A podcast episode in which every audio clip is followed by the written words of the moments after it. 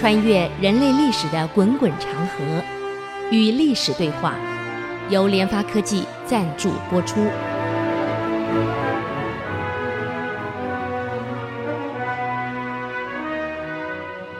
这里是 IC 之音主客广播 FM 九七点五，您所收听的节目是《与历史对话》，我是刘灿良。我们上礼拜谈到唐昭宗啊，跟杨复恭这个大太监，好不容易啊，把他铲掉了。因为杨复恭总认为这个皇上这个寿王啊，是我带出来的，是我的门生啊。后来当了天子了，所以叫天子门生啊。哪一天我们的学生当了总统了啊，叫总统学生啊，总统学生啊。那么后来杨复恭呢？被斗斗垮了，由李茂贞出兵攻打他两个养子啊，杨守忠、杨守贞，打垮以后，再由李李顺杰逮捕杨复恭，最后把杨复恭处死。嗯，好了，那么杨复恭走了，按理说你皇上应该把皇权收回来，自己主管整个这个这个。皇城跟皇宫的兵权由你好好掌控。哎呀，可惜呀、这个昭宗，我估计出以他的能力来看，他是没有能力出杨复恭的啊。这应该是有高人帮他出谋策划。可是一个人往往会成功，或者忘了啊，忘了自己，以为自己很厉害。走了个杨复恭，他居然改重用另外一个太监。叫刘季述啊，刘季述。后来唐朝真正亡是亡在刘季述手里。昭宗后来下场是很惨的，各位，嗯嗯。所以杨复恭垮了，他改用另外一个大宦官，就叫刘季述，所以就变成原来皇城是由李顺杰他的养子，现在也由刘季述把他撤掉了。你这样换人了嘛？一朝太监一朝臣也是一样啊，所有人全换成他的人了。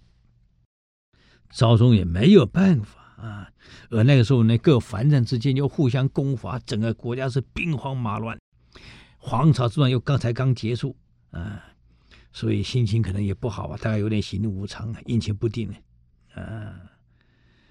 那么赵宗也痛恨有两有两个宦官，一个是那个呃枢密使宋道弼。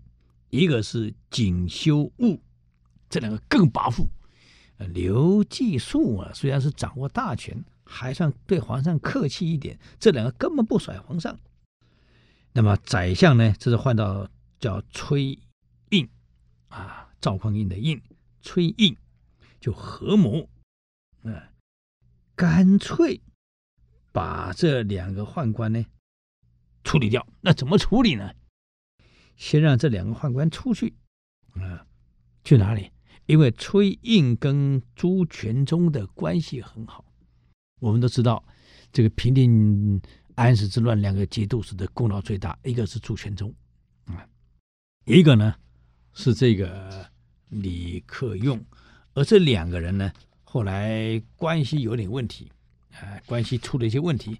本来两个可以很好的，如果这两个如果能合作的话。唐朝是蛮稳定的，可惜呀、啊，哎，这两个后来闹翻了。为什么闹翻呢？呃，这个这个它是有关系的啊。这两个如果不闹翻，我想问题就不会那么严重了。那为什么闹翻呢？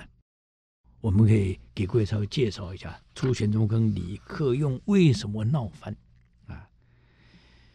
这个在啊，在黄巢之乱呢，这个黄巢的兵势虽然说长安已经被收复了。但黄巢兵势还是很强，在西中明熹宗呢，呃，中和四年就八八四年的时候呢，明熹宗是死于八八八年，八八四年啊，这个朱全忠呢，跟李克用求救，因为被困了，被黄巢大兵给困了，李克用点了五万人马，啊，这个乌鸦兵啊出兵了，啊，出天井关，从东西华一带呢，全歼。这个黄巢在这里的部队，因为每个人一看到我亚军来真厉害呀、我在前几集讲过了，这很厉害。那么当天晚上呢，更好笑是，本来就黄巢兵败了，又偏偏遇到狂风暴雨，水深数尺，水灾了。黄巢的部队呢，被李克用打的这个头盔也丢了，甲也不要了啊，丢盔弃甲啊，全跑了啊。军士偏偏来来个大雷雨，把军帐全部都冲走了。李克用趁这么乱呢，一下子冲上，那这是丢盔弃甲呀，跑啊，一路追一路打呀，嗯，这黄巢部队只好往东北撤退了。李克用继续追啊，所以黄巢只好带着妻子兄弟呢退到潮州。李克用还在猛追不舍，啊，所以到了这个中和四年啊，就这一年的五月的时候呢，李克用到了汴州了，就开封市了。嗯，这个胸武节度使朱全忠呢，就在这里呢接待李克用，感谢他你救我呀，不然我的开封破了，我命都没了。感谢你来救我呀。嗯那么朱玄宗感谢他来救他的，亲自啊在丰禅寺迎接李克用的大军。李克用呢就进了开封休息了。嗯、呃，那么李克用呢很高兴啊，那、呃、没想到朱全忠对他这么客气，亲自接他，还亲自慰劳啊。那么朱温这个人啊的出生也很奇怪啊。本名叫朱温，朱全忠啊，他是江苏人，这江苏出了很多皇帝啊，在唐宣宗太宗六年（八五二年）出生的啊。那么今年是八八四年，他已经三十二岁了。那么据传说啊，历史上传说，他出生那一天，邻居看到朱家房子烧火了，火灾呀！那么朱家火灾呀！啊，所以每个人提着水去来救灾，火焰冲天。女朋友奔到他家一看，哪有火呀？没火，根本就没火。嗯，都觉得奇怪。嗯，哎，奇怪，明明是烧火了，怎么到你家人家没火了？原来他家生了个男儿儿子出来了，叫朱温啊。哦，现在朱温可厉害了，造飞机，我每次家进进进这个中正机场，我查的好紧啊，就查朱温，哈哈哈，这是朱温。名字取得真是不难听啊，朱温啊，这是唐朝的朱温啊。那朱温的父亲叫朱成，是一个老实人，教书的啊。我们我们看看梁朝伟、祝英台啊，个老夫子在那边带他们唱，哈哈，关关雎鸠，在河之洲。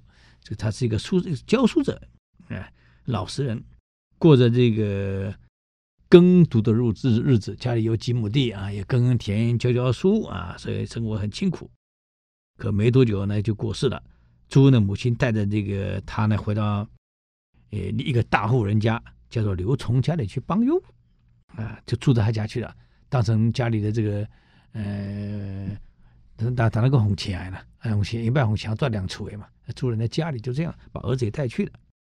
可朱温一天天长大了。这个孩子啊，又懒啊，长得高壮的不得了，可是很懒，又长得不好看啊，所以主人常常打骂他。嗯，所以乡里的人啊，只要看他来了，都永远避开，因为朱温喜欢打架，又残暴又高大。嗯，只有朱温的母亲把他当儿子看。啊，朱温长得很大，很已经都已经长大成人了，母亲还是天天在帮他梳理头发。故意觉得奇怪，干嘛梳理头发呀？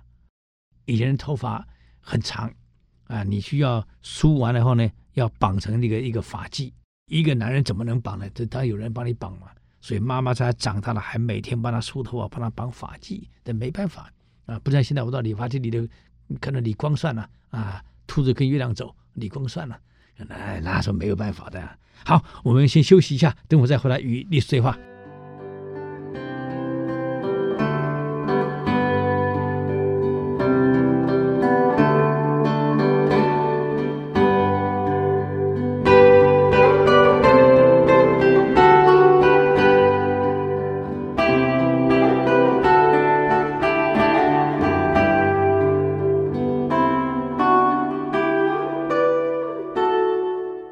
欢迎回来与历史对话，我是刘灿良。刚刚讲到朱温啊，这个朱全忠啊的出身，还有他不是长在现在，不然在海关就给挡了，真的是朱温。哎呀，那么这老兄呢，长大了，他妈妈给他梳头，把他做发髻，没有一个人瞧得起他，都看不起他。只有他妈妈，先天下父母心嘛，还是对他很很好啊。嗯，所以这这个朱温很感谢妈妈，不但把他带大、教育他、照顾他，嗯，他妈妈还跟所有人亲戚朋友说：“你们不要老看不起朱三，一二三的三，朱三，他的排行老三，你们不要老看不起朱三。朱三不是寻常人啊，你们要对他好一些啊。”为什么将来对你们都有好处啊？啊，我讲你们不会相信，但是我这样老实告诉你们，对朱三要好一点，将来你们不会吃亏。为什么？你知道吗？我生了那么多孩子，唯有朱三有一天晚上，他熟睡了，我看到他在床上，不是朱三，是一条红色的大蟒蛇。嗯，所以看来他的出生不简单。因此，你们千万记得对朱温不要太过分，免得将来啊，这个蟒会吃人的呀！啊，我对他好，当然还是我儿子，可是我也看得出来他将来不一样。嗯，所以妈妈对朱温一直很宠啊。可是所有全族人对朱温就是印象不好，而且主人常常打他，懒嘛，所以朱温从小心中充满了各种仇恨。所以，一个孩子啊，从一个不同的环境中长大，个性不会一样。这个孩子在环境中，从小的环境给他关爱，给他安全感，他长大以后暴力会少很多，性情会温和很多，而且 EQ 的情绪会稳定很多。所以，孩子的儿时的发展很重要。出生到三岁，人格的基本上已经慢慢在形成了。到六岁，他才定了，六到十二开始修正啊。所以千万还记得，十二岁以前，父母能陪在身边教育，就好好陪在身边，好好带着他们。因为孩子这个时候一生中未来的安全感、信任感、自尊感，啊，跟他自我实现的感，都在十二岁以前就已经被形成了、被塑造出来了。这个不能不重视。可朱温后来的个性变得很偏激，我想跟着小说发展是绝对有关系。朱元璋后来偏激也是一样，啊。儿时那种看他发展过这整个过程，那个环境，可以想象朱元璋后来为什么这么偏激，对任何人都不信任。朱元璋，朱温也是一样，所以这个黄巢一造反，他老兄马上投奔黄巢去了，为心里不满嘛，充满仇恨嘛，啊，那么随着黄巢打下长安，黄巢呢就任命朱温当了东南行营虞侯。后来又做到了这个同州防御使，等于是那个节度使的职位了。那么没多久呢，黄巢的部队呢慢慢不行了，因为黄巢领导是有问题，慢慢衰败了。朱温这个人呢很聪明，一看苗头不对，哎，黄巢不行了，那怎么办？本来以为可以推翻这个这个唐朝的，呃，那我还可以有有有一官半职，现在一看不行了，嗯，马上背叛黄巢，转投这个。唐朝去的，这个在过去我们上次讲那个安史之乱的时候，我特别详细介绍过，他跑掉了，啊，那这我们这里不再详细的讲，只是说强调他的出生背景啊，所以孩子们需要给给他一个一个正常的发育的成长的环境，这很重要啊。后来李克用到了汴州呢，我们刚刚讲到他去接，因为这个请李克用增援他嘛，这增援成功了，就成了。他亲自出来谢，哎呀，到外面亲自来迎接，安排李克用，还有安排三百多个从官啊，在上元驿的地方用上宾之礼接待。嗯，当天下午啊，这朱全忠呢摆下了酒宴啊，无论是声色酒菜，都是一时之选啊。朱全忠亲自给李克用夹菜倒酒，礼貌绝对周到。嗯。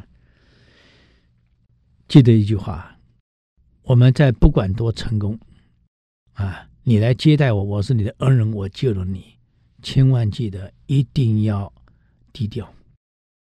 李克用毕竟是胡人，可能这一点没有学会，太高调了。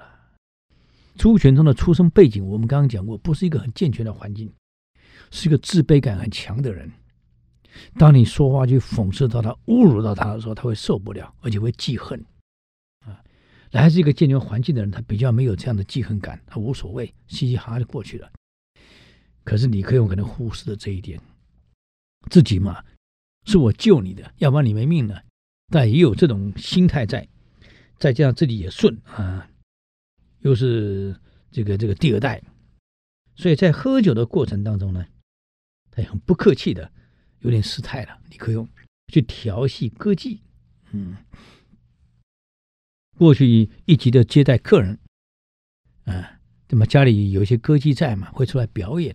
那么有的歌妓长得很漂亮的，像陈圆圆就是歌妓出身的，啊，那么有歌妓出来，因为歌妓长得漂亮，又表演得很好，所以李克用呢有点失态，去调戏了朱全忠的歌妓，啊。我们都晓得，这些歌妓跟着主人，多少也是主人的玩偶，也是主人的这种这种特宠。就你去调戏人家，朱全忠看在眼里，不太舒服。啊你怎么可以这样子呢？所以各位千万记得，将来我们成功了，我们的受恩的人请我们吃饭接待我们，我们仪态一定要注意，而且要更低调、更谦卑，更不能失态去调戏人家的歌妓，那也就算了。下面的表演更是糟糕。朱玄宗很会讲话啊，这个亲自给李克用倒酒夹菜啊，还故意牵着李克用的手，握着他的手，向所有来宾们介绍。哎呀，这个这个李克用呢，讨伐这个皇朝的英勇事迹，讲得口沫横飞啊。这个李克用呢，全盘接受，接着讲。那朱元璋介绍完就算了，你还接着讲？哎呀，口沫横飞，我多了不起，我多厉害，那我都能打，讲的得意忘形。嗯，加上被他搂在怀里面的这个妓女啊，被他调戏的妓女啊，又不断的称赞、夸赞，因为这个歌姬都很厉害的啊，会去称赞客人的，要不然他是这个这个这个生活这哪有保障？哦又不断的夸赞这个客人，哎呀，这个你真勇武啊，长得又帅又高大又这如何都是好。这朱全忠看在心里的更不舒服了啊！你可是我的女人呢，各位呀，嗯。接着呢，这个这个这个李克用呢，被他这么一夸，哎呦，那豪情万丈啊！好了，我这美女啊，不但讲自己行多行多行，一杯一杯的老酒猛灌，嗯，对朱全忠呢就非常不礼貌。非常的轻蔑，还当面问着这个歌妓：“你觉得我比你主人哪个行啊？”这我这不是太过分了吗？各位，你想怎么会干这种事儿呢？哎呀，糊涂啊！嗯，朱全忠这脸呢、真的变成猪脸了，一点都不对了。接着开始取笑朱全忠：“哈哈，你知道你们主人的出身吗？”那可是不行的呢，从小被地主殴打，哎呀，没什么成就，没什么出息啊，把朱全忠损得一塌糊涂。把他背景，朱全忠本来出身背景就不好，给你这么一损，他更受不了了。那为什么李克用会这样子呢？因为第一喝了酒，第二美女在怀抱里面，为了展示自己是英雄，比你们老老板更行，那什么都丢了。朱全忠是忍气吞声啊，嗯。我们晓得朱全忠的个性会记仇恨的，啊！晚宴结束后回到军帐的时候，朱全忠已经忍不住了，摔杯子。可恶，畜生啊！这个胡人呢？你不过是个胡人，啊！在我的女人面前，你这样玩我，这样羞辱我，啊！他已经忍无可忍了。嗯，回来后呢，就打算要报复了。那么李克用跟他的那些将官呢，因为太高兴了，喝得东倒西歪呀、呃，醉如烂泥呢。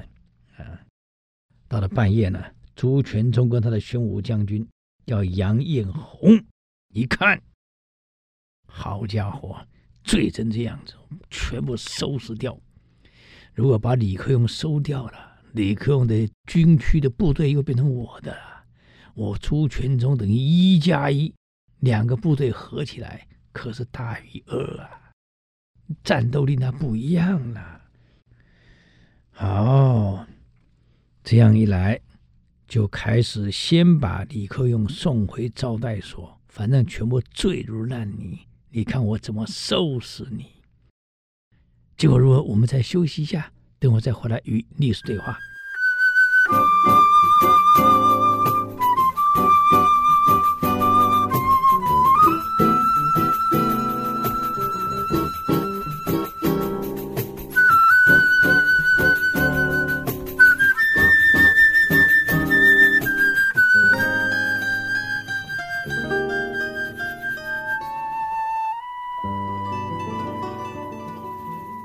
欢迎回来与历史对话，我是刘灿良。刚刚讲到这个李克用啊失态，哎呀，各位，我们一直在跟各位讲，喝酒，其实以前总认为喝一点酒啊对身体是有帮助的，现在医学证明一滴都没有帮助。肝总是要工作的，会把肝累死啊，会把肾脏累死，所以没有必要去喝。这个李克用喝成这个样子，那么又酒后失言，酒后失态。啊，又去取笑朱全忠，你们千万记得，玩笑可能他来开玩笑也不一定呢。我们这样说了啊，但有时候玩笑你要开，这个人能不能开？有些人是开不得玩笑的，会动怒的。有些事你怎么开没关系，但是也有底线，千万记得，玩笑开开是有底线的，不是没有底线的开下去啊。那么我估计李克用绝对不是开玩笑，喝酒了开什么玩笑？他心里其实从底心里就瞧不起朱全忠，就全抖出来了。然后又故意在人家别抱着别的女人，在他别的女人面前炫耀啊，表示自己比你主人还强。你说老朱怎么受得了啊？绝对把你干掉啊！本来没有是起杀意的，是因为这样惹到他，非杀你不可了。为什么？朱全忠跟杨彦宏说。数天下现在的这这个藩镇军区，兵力最强大的，无非就是李茂贞、我跟李克用三个板块。对李茂贞，我绰绰有余；你对李，克用，我不一定是对手。他真的很厉害。如果趁他现在醉酒，把他干掉，并了他的部队，我灭掉李茂贞，天下就是我的了。人家也不是傻瓜，偏偏你又给他机会，啊，所以把他扶回去以后，看他睡得不省人事，已经醉成不省人事了。他还是用马车呢，一辆接一辆，把这个这个招待所围起来，让你走不掉。哎，嗯，然后呢，再开始呢，调动部队突袭。嗯，这个时候呢。因为李克用醉得很厉害了，还有跟他一起去喝酒也醉了，可是里面有一些保安人员可没醉啊，没有去吃饭的，就在里面等他回来的。一看外面有部队，而且呢车把我们这个会所围起来，显然是要杀人了。毕竟大家都是都是战场出来的，一看这动作知道不对了，啊，摇也摇不醒，那怎么办？李克用摇不醒啊，那还得了啊？这么魁梧高大，谁背得动你啊？嗯，只好全副武装战斗。啊，准备战斗。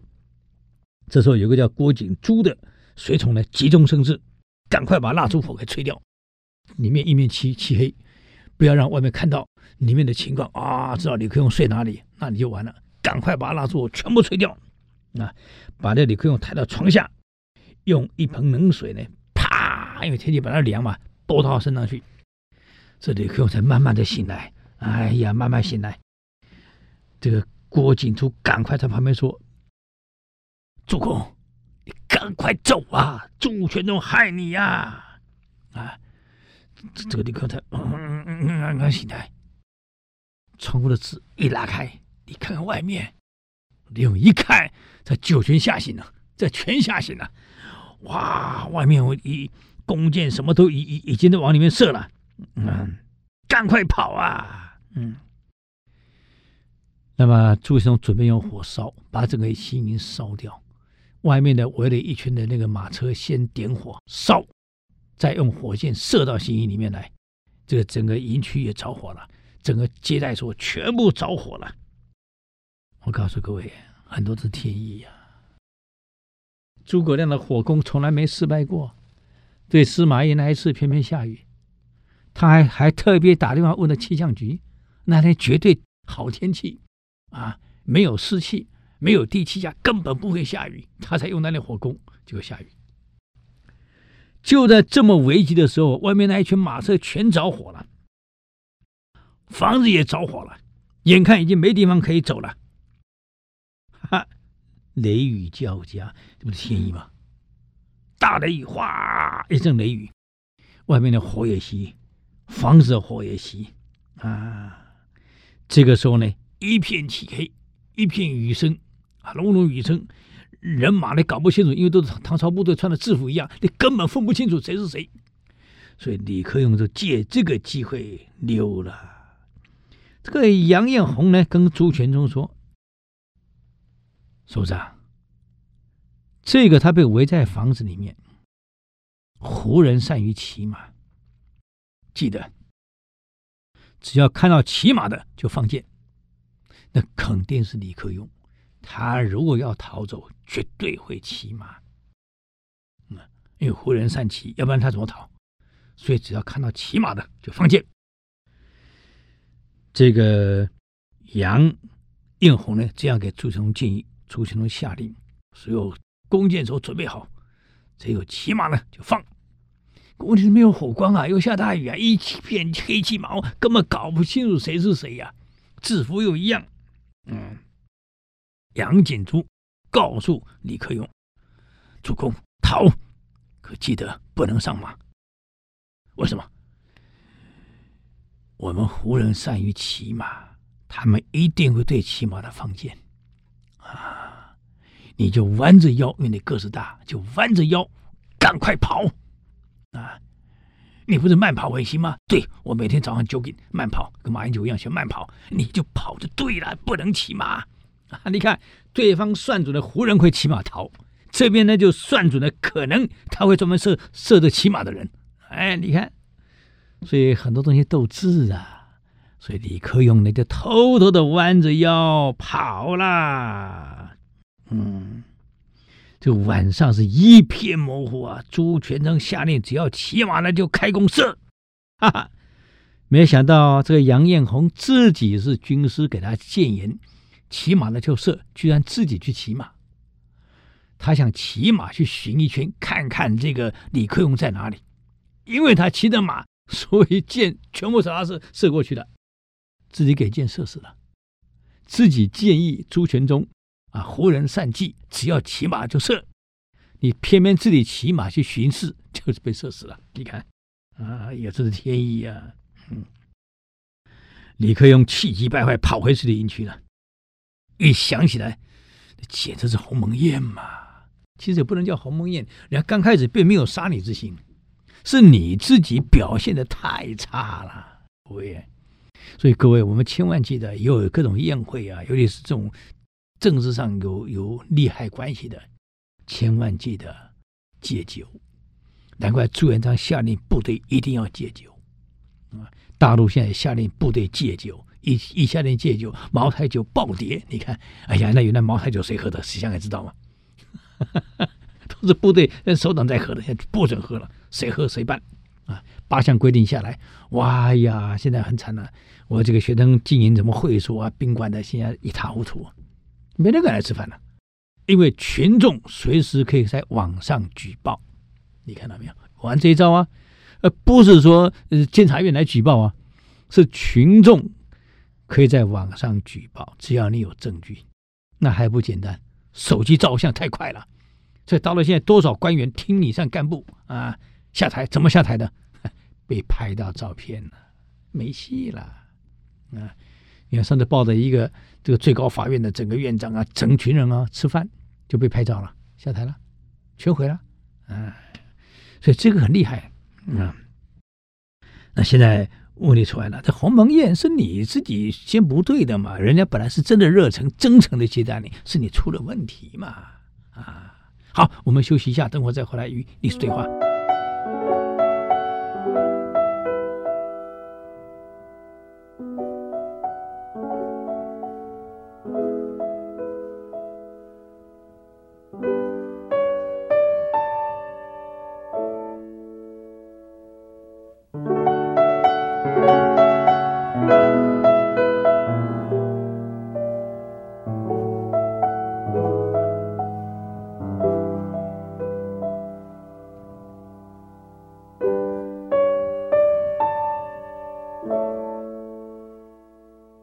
欢迎回来与历史对话，我是刘灿良。刚刚我们谈到这个朱全忠要杀这个李克用，李克用跑掉了啊，而建议他的那位老兄 居然反而被射死了啊，因为胡人骑马嘛，啊，反而这个李克用没有骑马，你却骑马去指挥，下大雨又晚上，谁知道你是谁啊？一箭射死，何况制服都一样，所以李克用跑回来以后啊。非常愤怒啊！啊，马上要带兵去打朱全忠，就被他太太给挡住了。这个他太太很有智慧，刘夫人跟李克用说：“老公啊，你呀、讨兵讨贼有功，你又救了朱全忠，要不然朱全忠早就被贼兵给灭掉了。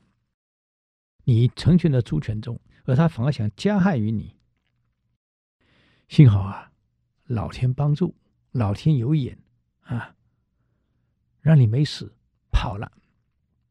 听说那位老兄，哎，杨艳红建议他杀你的，还建议什么骑马是胡人，还反而被射杀了，这不是天意嘛？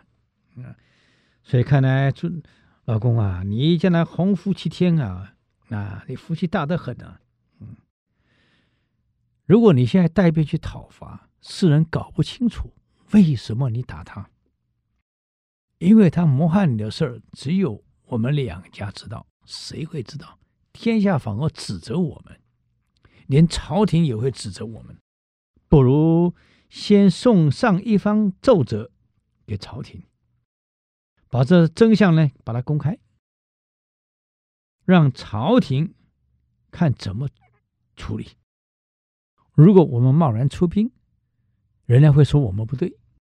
现在先上奏折给朝廷，看朝廷怎么处理，我们再动手不迟。这样理亏在对方，不在我们这里。李克用也想了，也对，呃，就听老婆的话了，没有动兵。就上了一封奏折到中央去了，而且把朱全忠臭骂了一顿。啊，这朝廷接到以后呢，怎么办？很麻烦呢。两边都是功臣，而且两边都是向朝廷所依赖要生存的人。啊，宰相嘛，跟朱全忠又那么熟，又很很深交，更不能责备了。像你责备任何一方，都可能造成任何一方反。中央没有部队，你就被消灭而已，怎么办呢？跟汉朝末年很像呢。嗯，兵权都在地方藩镇手里，你没有没有兵权。哎呀，这中央也很难处理了。嗯，只好呢，问问朱显忠怎么回事啊？啊，就下了个奏折。把这个事件告诉朱全忠，到底怎么回事？朱全忠呢？哎呀，也回了一封信给中央，一个奏折推得干干净净，说兵变的前夕，我并不知情。这完全是你朝廷派来的建军，就在那个那个那个那个宦官啊，朝廷派来的建军跟杨艳红同谋，要杀。李克用，这不是我的意思啊！嗯，为什么推得干干净净？因为杨艳红被箭射死了，老朱呢把建军干掉了，没有人证对证啊，没有人没有实证啊！哦，这是我不知情啊，是他们两个是主谋，我哪知道啊？这怎么能怪我呢？你看，这个李克用来的时候，我对他接待多殷勤，连我的女人都在他怀抱里面，我都没讲一句话，都没吭声，我怎么会动他呢？这完全是建军跟跟杨鸿运两个人搞出来的事儿，杨艳红搞的事儿，我哪知道了事儿？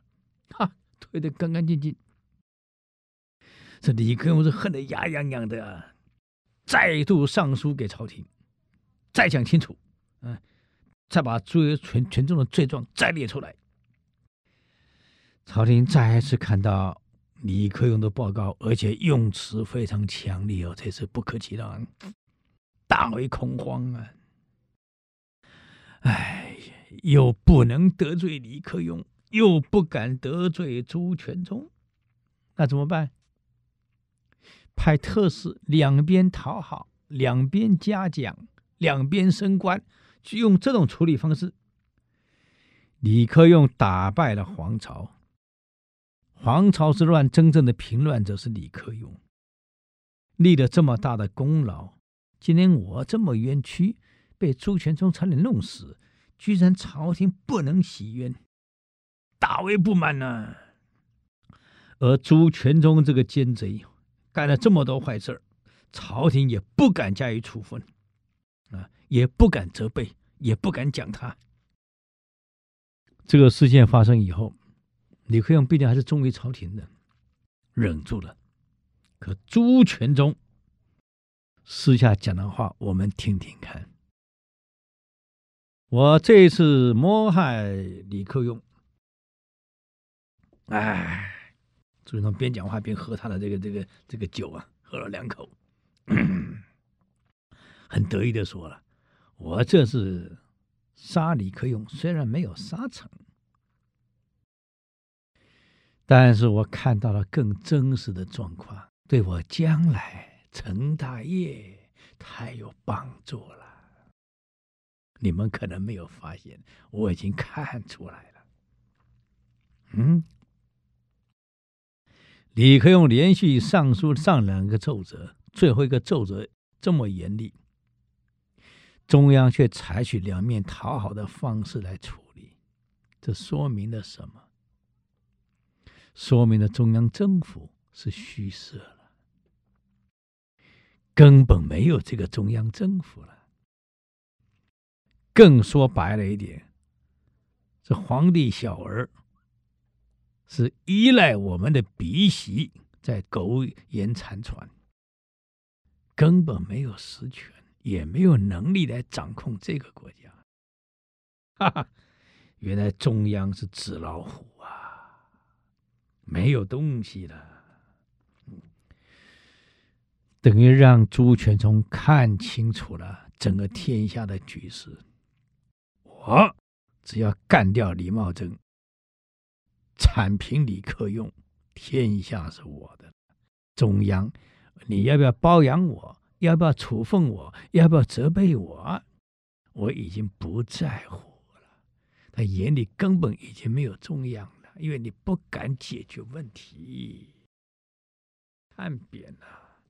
所以李克用跟朱全忠的交恶，完全是就是一个酒宴。原来不是鸿门宴的。可后来变成了鸿门宴，那只能是怪这个李克用自己先错在先啊！所以以后记得我们不能犯这种错，越有功劳我们越低调，对方的出身越卑微越自卑，我们跟他互动的时候我们越谨慎，否则下场就像李克用跟朱全忠这样子，太可惜了啊！真的很可惜。好，我们下一次呢，给各位继续报告啊，有关这个刘季述。跟宰相崔胤到底发生了什么事儿？我们留着下一周再给各位做报告了。好，谢谢各位啊，谢谢各位。如果对我们的这个节目有什么建议跟指教，请到 IC 之音网站留言。我们的网址是 www 点 ic 九七五点 com，与历史对话。我们下周再见。